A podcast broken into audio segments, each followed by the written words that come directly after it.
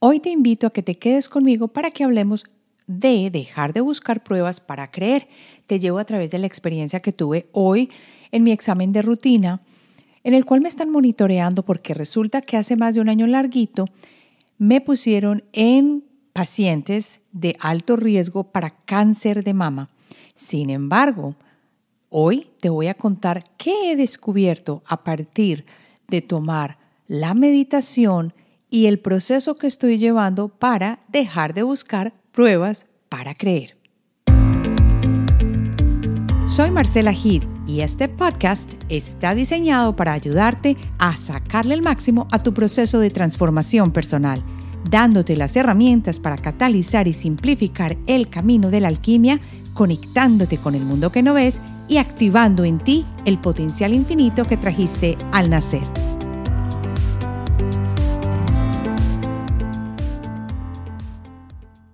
Hoy me levanté antes de la hora normal.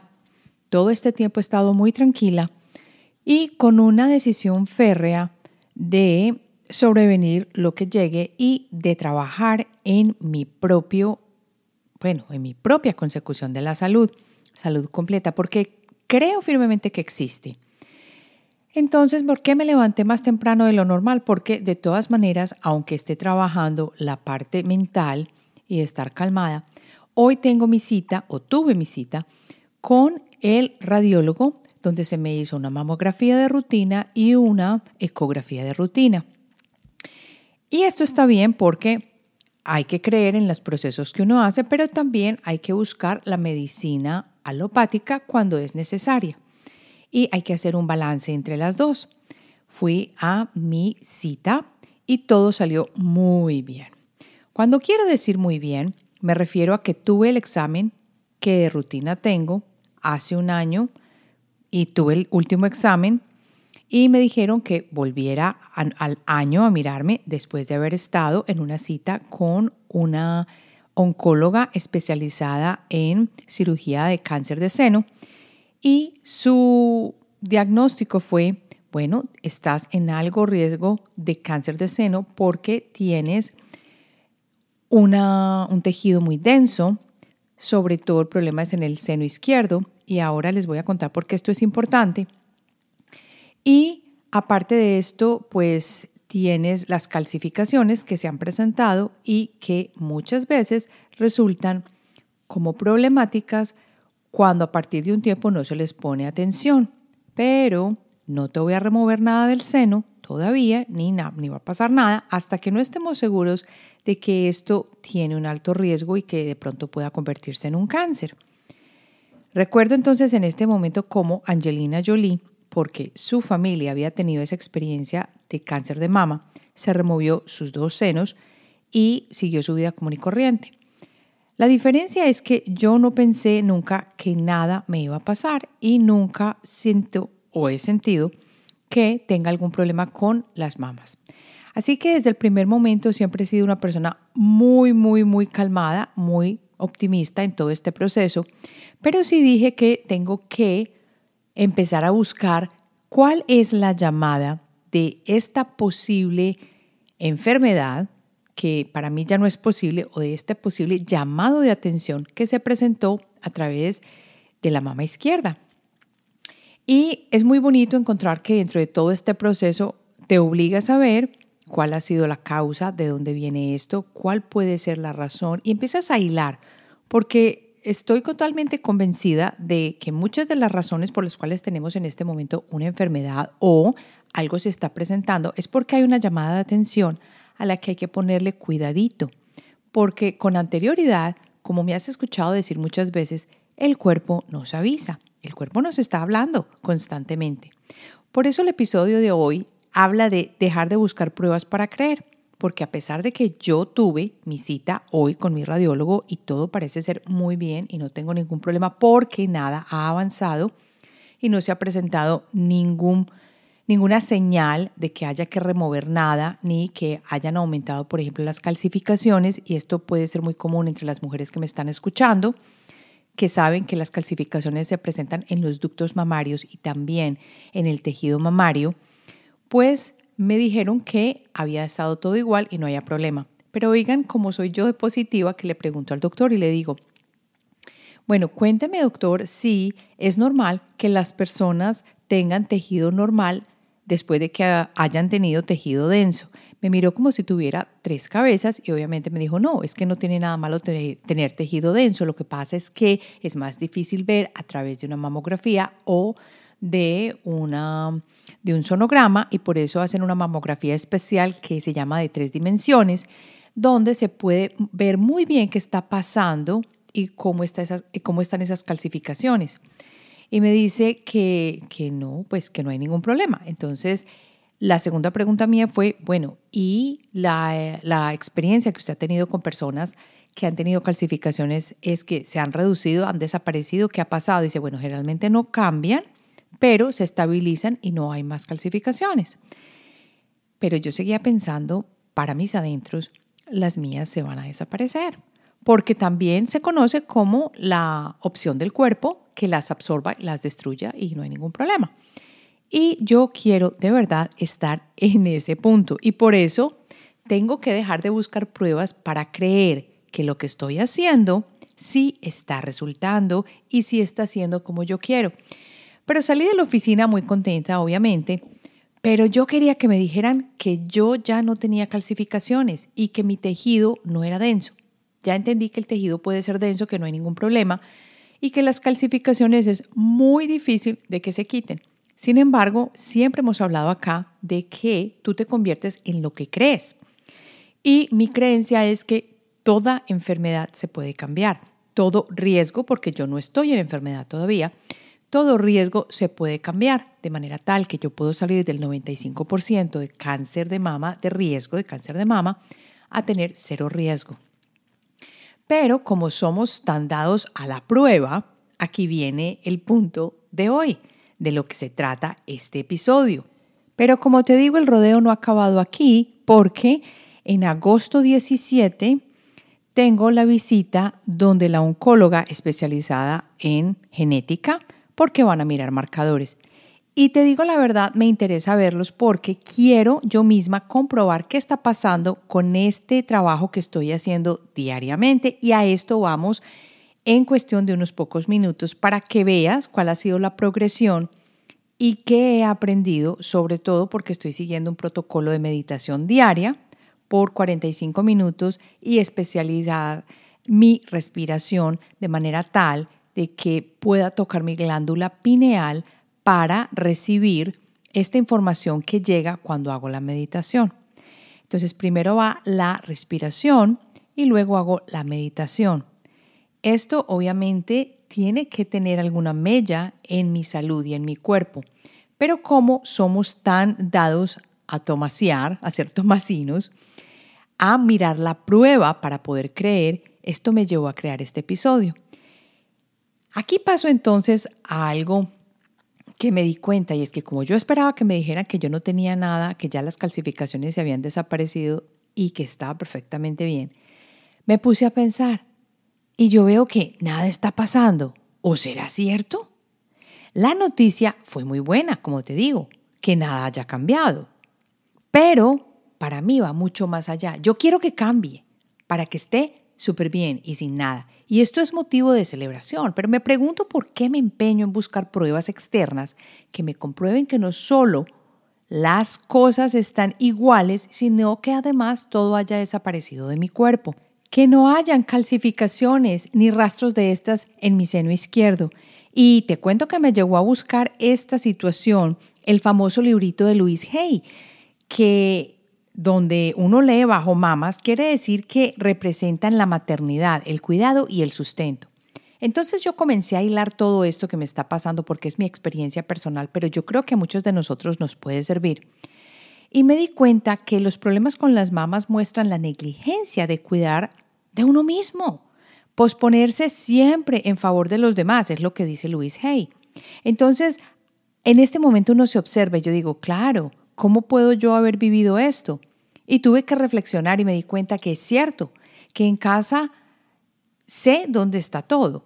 Hasta hace un año que comenzó mi cambio, un año larguito, el resto de las personas de mi familia, que no son sino mi esposo y mi hijo con los que yo vivo, Le tocó tomar conciencia porque era yo siempre quien tenía el cuidado completo de la casa, más mi emprendimiento, más todo lo referente con mi hijo, más con su colegio. Es más, podíamos estar todos muertos de hambre y siempre me servía de última. Todos primero. También te puedo contar que siempre andaba recogiendo todo lo de todos los demás, como si yo tuviera que hacer siempre por otros. También soy la que llevo las cuentas de la casa o llevaba siempre las cuentas de la casa, los papeles de los colegios, encargada del arreglo de los viajes, encontrar oportunidades de inversión si estábamos manejando, por ejemplo, el dinero. Es decir, me sentía como que todo tenía que ser centralizado a través de mí. Si de pronto yo no estaba, la casa se caía. Por ejemplo, cuando alguien está enfermo en la casa o nos enfermamos los tres, los otros dos están acostados, calmaditos, y yo estoy enferma, pero cocinando, arreglando, ayudando y cuidando. Entonces, esto me llevó a reflexionar qué estaba pasando en mi círculo familiar, que es un círculo muy querido y que adoro a mi hijo y a mi esposo. Pero les cuento que ha habido un cambio grande a partir de este diagnóstico y de lo que empecé a vivir el año pasado. Ya mi esposo al menos sabe dónde están las cosas en la casa. Ya ayuda con la limpieza y el cuidado de la casa. Ya tiene idea de cuáles cuentas hay, de dónde están las cosas en la casa. Mi hijo sabe que tiene que lavar los platos, que tiene que tender su cama, que tiene que ayudar, que tiene que ir al mercado cuando yo no pueda y él tener las cosas y traerlas. Entonces empezaron las cosas a cambiar en general. Y mi esposo nunca me pidió nada de esto, pero yo lo tomé. Él nunca me dijo, tú tienes que hacer esto, encárgate de esto y yo solo voy a trabajar fuera de la casa y ya. No, nos ponemos en la situación de supermujeres y terminamos siendo como la batichica. Y desde hace un año larguito las cosas han cambiado cuando me enteré en el físico anual de tener un alto riesgo de cáncer de mama por tener tejido denso y calcificaciones en esa mama izquierda. Entonces comencé a buscar y a entender de qué se trataba esta llamada de atención y por qué hay personas que a pesar de saber esto o de dónde pueden llegar los problemas, no sanan. Hoy cuando salí de esta entrevista, no, de esta revisión donde el médico, yo me pregunté si estaré sanando. Y te lo puedes estar preguntando tú también, porque no has tenido esa experiencia, por ejemplo, que tú querías tener o el auto que te querías comprar. Puede que sea no solo una cosa de salud. ¿Por qué no se ha manifestado ese trabajo de tus sueños? Empiezas a dudar. ¿Por qué es que todavía no estoy enamorada o no me ha llegado el hombre de mi vida? Y es que siempre estamos buscando estas cosas externas. Lo más seguro que tú te dices, uy, no, nada está pasando. Pues te vengo a decir hoy que eso creía, porque hago mis meditaciones diarias, practico todos los días, pero no veo las pruebas enfrente mío que me dicen, por ejemplo, uy, Marce, ya no tienes calcificaciones y que como por arte de magia todo va bien, que ya no tenga que volver donde la oncóloga especializada en seno y que ya no me tengan que mirar más personas las marcas genéticas especializadas pues en, una oncóloga, porque ya quiero no volver a nada más que mi examen anual y estar tranquila. Pero según mi médico, todo anda de maravilla. Tan es así la cosa que me dicen que solo necesito mamografía rutinaria cada año. Eso sí, todavía falta ir donde la oncóloga, como te digo, pero no importa. Yo sigo meditando, sigo intentando porque lo que aprendí después de hoy es que no todo lo tengo que ver todavía reflejado en el mundo material, porque la experiencia de 3D y 4D toma tiempo y no se presenta inmediatamente. Y no la tienes que ver toda enfrente tuya, porque en este momento yo te voy a preguntar, ¿cómo sabes tú que lo que estás haciendo, el trabajo que estás forjando, o esas meditaciones, esos trabajos escritos, esos trabajos de dibujo, de soltar emociones, de todo esto, ¿cómo sabes que no están funcionando? Porque todavía tú ves tu mundo enfrente tuyo en caos completo. Pero es que no te puedes guiar por eso solamente. ¿Cómo puedes estar seguro de que no pasa nada más allá de los sentidos? ¿Cómo todos lo hacemos, estás buscando pruebas, pruebas de que tu práctica está funcionando, y pruebas inmediatas, porque somos inmediatistas, pues no pasamos a través del drive-thru o de para recoger la comida, el hamburguesa y lo que sea, pues imagínate cómo somos inmediatistas. Pero el error que muchos de nosotros cometemos es que buscamos fuera de nosotros mismos estas pruebas y nos deslizamos hacia una forma de ser habitual y condicionada, olvidando que si queremos podemos atraer una experiencia, pero no podemos buscarla. Aquí está el punto de inflexión. No hay que buscarla, hay que convertirse en esa experiencia. Pero con el desespero que tenemos, vamos y miramos hacia afuera y decimos, pero ¿por qué no me están dando los resultados donde el médico? Pero porque la gente no me está diciendo esto, pero porque yo no lo veo alrededor en mis relaciones. De hecho, si la buscas, esa experiencia que deseas, lo que estás haciendo es darle validez a que estás separado de esto, en lugar de estar conectada a esa experiencia. Porque si estuvieras conectada, serías tú, la estarías viviendo, estaría en tu espacio. Si la estás buscando, es porque todavía no está en ti. Y eso se aplica a lo que sea que estás tratando de crear. Si quieres tener una experiencia de abundancia, pues hay que convertirse en la abundancia misma. Y si quieres una relación amorosa en tu vida, conviértete en el amor de tu vida. Si quieres curarte, esto me di cuenta, aunque no estoy enferma, pero sí en alto riesgo, siento la gratitud de estar bien, sana, lista y que soy una. No estoy separada, no estoy fragmentada, no soy lo que me muestran en esas radiografías, en esas visualizaciones, gamografías, tags, lo que sea. Comprender este concepto hace que te desfragmentes y que te conviertas en una sola. Es una experiencia, pero para vivir la experiencia que deseas, tú tienes que ser esa experiencia. Y es ahí cuando uno se da cuenta cómo tiene que actuar y que hay que observarse y que hay que mirar qué está pensando y que hay que mirar qué está sintiendo y entender en qué momento hay que corregir con amor y con mucha paciencia. Ahora te invito a que bajes el episodio en Spotify Apple Podcast, Google Podcast, a que le cuentes a las personas que están alrededor tuyo acerca de alquimia personal, a que te inscribas en la página de alquimia personal yendo a alquimiapersonal.com, suscríbete. Haz clic, entra tu información, pero es súper importante también que compartas lo que has aprendido, lo que te ha gustado de los episodios del podcast. Así sea que cojas uno especial y lo compartas con una persona que tú sepas que le va a ayudar significaría el cielo y la tierra para mí, que quiero crecer este podcast con la comunidad que está despertando. Así que te invito a que bajes el episodio para que lo vuelvas a escuchar, para que lo compartas y lo disfrutes. Ahora vamos a la parte número 3. El secreto es. ¿Cuál es entonces ese maravilloso secreto que nos hace que cambiemos nuestra realidad? Una realidad de penuria, de desesperanza, de enfermedad, de pobreza, de tristeza, la que sea. El secreto es habitar y vivir esa experiencia. Tienes que traer esos sentimientos y los pensamientos que los respaldan a tu vida del día a día. Al terminar tu práctica, porque me imagino que ya tienes una, y eso espero, sé la nueva persona en tu vida y personifica ese sentimiento. Al levantarte, agradece por estar sano, si quieres salud. Siéntete rico y abundante si quieres riqueza en tu vida. Sé amable, querido, bondadoso, si eso es lo que quieres atraer. Y sé amoroso con todos, así sea la persona más difícil que te encuentres en el camino. Porque eso es lo que tú quieres. Conviértete en eso, porque eso tiene que estar en ti, para que puedas atraerlo. Siéntete amado sin esperar a encontrarlo fuera de ti, porque la experiencia que vives está dentro de ti. Para traer cualquier cosa nueva a tu vida, tenemos que practicar estar en esa nueva energía y en esa nueva mentalidad todo el tiempo. La verdad es que si te preguntas por qué no ha sucedido esto todavía, como me lo pregunté yo, estás en la mentalidad antigua. Uy, qué dolor haberme dado cuenta de esto. Estoy todavía fragmentada en la ideología, en la manera de comportarme, de pensar, de sentir, como no se debe.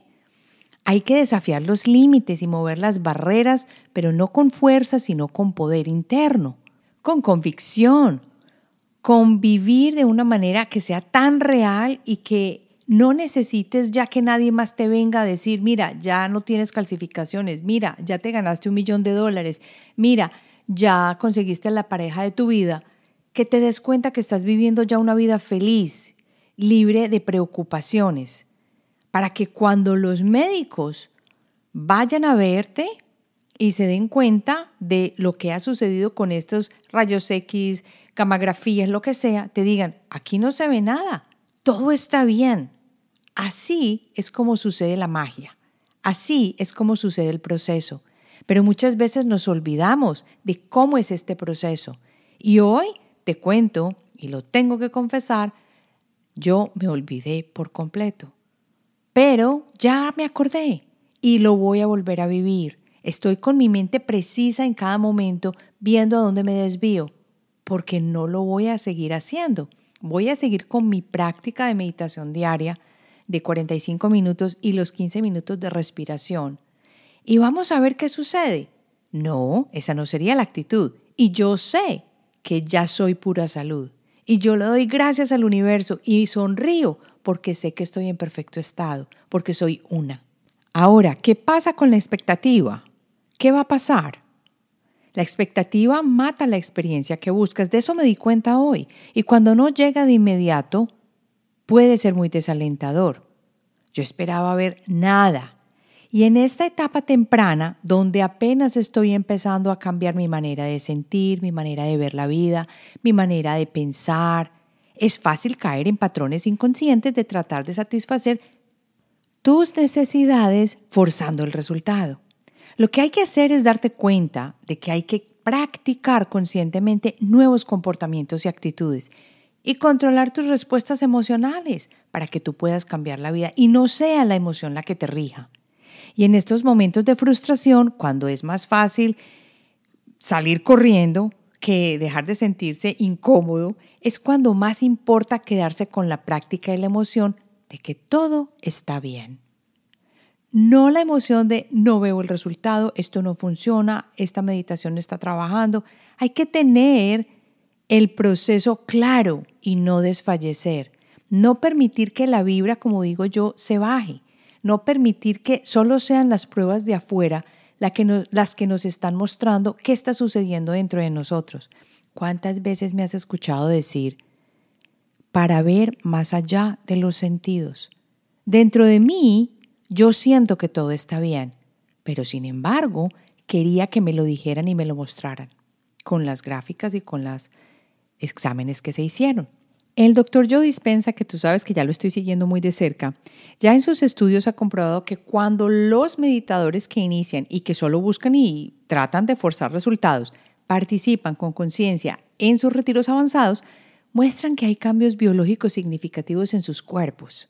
Primero, encontraron que sus cuerpos literalmente creen que están en un entorno que ellos están creando en su mente, en una realidad, una vida o un futuro completamente diferente. Además, puede que en ese momento los cambios no se manifiesten externamente, pero ya han hecho investigaciones por 10 años que prueban que sí están ocurriendo cambios. ¿Y cómo lo saben? Porque encontraron que hay tremendos niveles de cambio en el cerebro, en el corazón, en la expresión genética, en el metabolismo celular, en la regulación inmunológica e incluso en aquellas partes donde se muestra la extensión de la vida. Esto no se había visto antes y era algo completamente nuevo. La ventaja es que ahora que ya se está siguiendo este, esta medición de los diferentes estudios y no solo con métodos no científicos, sino con métodos científicos, ya esta data está mostrando los cambios que se están presentando con el simple hecho de meditar y no de visualizar, sino que él hace referencia a algo muy importante y es que hay que sentir y vivir la situación, no simplemente imaginarla en tu mente. Esta es una diferencia muy importante que se hace en los estudios, en los programas que él dicta. Y yo precisamente estoy haciendo este proceso siguiendo los pasos de lo que he estudiado con él, porque no solo quiero traerte la parte que es genial, que es por ejemplo lo del péndulo, la energía, pero también quiero traer acá cosas que estén probadas, que se estén trabajando a nivel médico, científico y que se estén mostrando que aunque la ciencia siempre anda un poquito detrás a lo que es la realidad para comprobar las cosas, pues ya lo está haciendo, ya se está poniendo al día. Siento que es muy importante que entendamos que esta visita, ya sea mi visita al médico, tu visita donde tu hijo, que por ejemplo estás en una relación separada y quisieras tener otra familia, al trabajo que ya no te gusta y quieres encontrar otro trabajo, a la situación que quieres en tu vida, depende completamente de ti. Esto no está fuera de ti. Y el hecho de que no lo estés viendo en este momento en tu vida reflejado en cada instante, no quiere decir que el trabajo que estés haciendo está perdido. No quiere decir que no se está dando detrás de bambalinas o en el mundo que no ves. No quiere decir que no se esté entretejiendo, pero sí quiere decir que si tú paras ese momento que tienes, ese momento quiero decir ese momentum, em, ese impulso, esa fuerza, eso que ya llevas recorrido, lo más seguro no vas a ver el fruto de manera externa. Pero que la manera externa, como tú lo veas, no sea lo que te lleve a seguir practicando. Que la manera externa sea que se dé porque algún día se va a dar, pero que tú ya sientas esa diferencia dentro de ti para que la puedas manifestar sin ningún problema en los momentos que van a llegar a tu vida. Ahora quería pasar a responder una pregunta que me llegó a través de Instagram y es de Doris Rivera. Ella me está preguntando que si estoy trabajando la terapia de regresión. Quería recordarles un poquín acerca de lo que estoy haciendo con la regresión. Recuerden que no es una regresión hipnótica, pero sí estoy haciendo regresión con péndulo. No se demora 10, 15 minutitos, no. Lo más seguro va a ser una buena hora, un poquito más largo de una hora, dependiendo de la información que haya. Y no te va a mostrar varias vidas, muchas vidas, no. Te va a mostrar exactamente la vida que necesitas sanar en este momento de acuerdo a tu energía y la voy sacando con péndulo. También con tu ayuda, porque tú eres un instrumento de la intuición y lo que te vaya llegando a ti también es válido y yo lo voy comprobando con el péndulo. Entonces, si te llama la atención, ya sabes de qué se trata y puedes separar una sesión de regresión. Para terminar, te invito a que me dejes tu comentario a través de SpeakPipe yendo a la página del episodio en alquimiapersonal.com. Allí aparecen todos los episodios del podcast que saco cada jueves. Y recuerda, me encantaría que lo compartieras con la persona que tú crees que lo pueda necesitar. Nos vemos la próxima semana.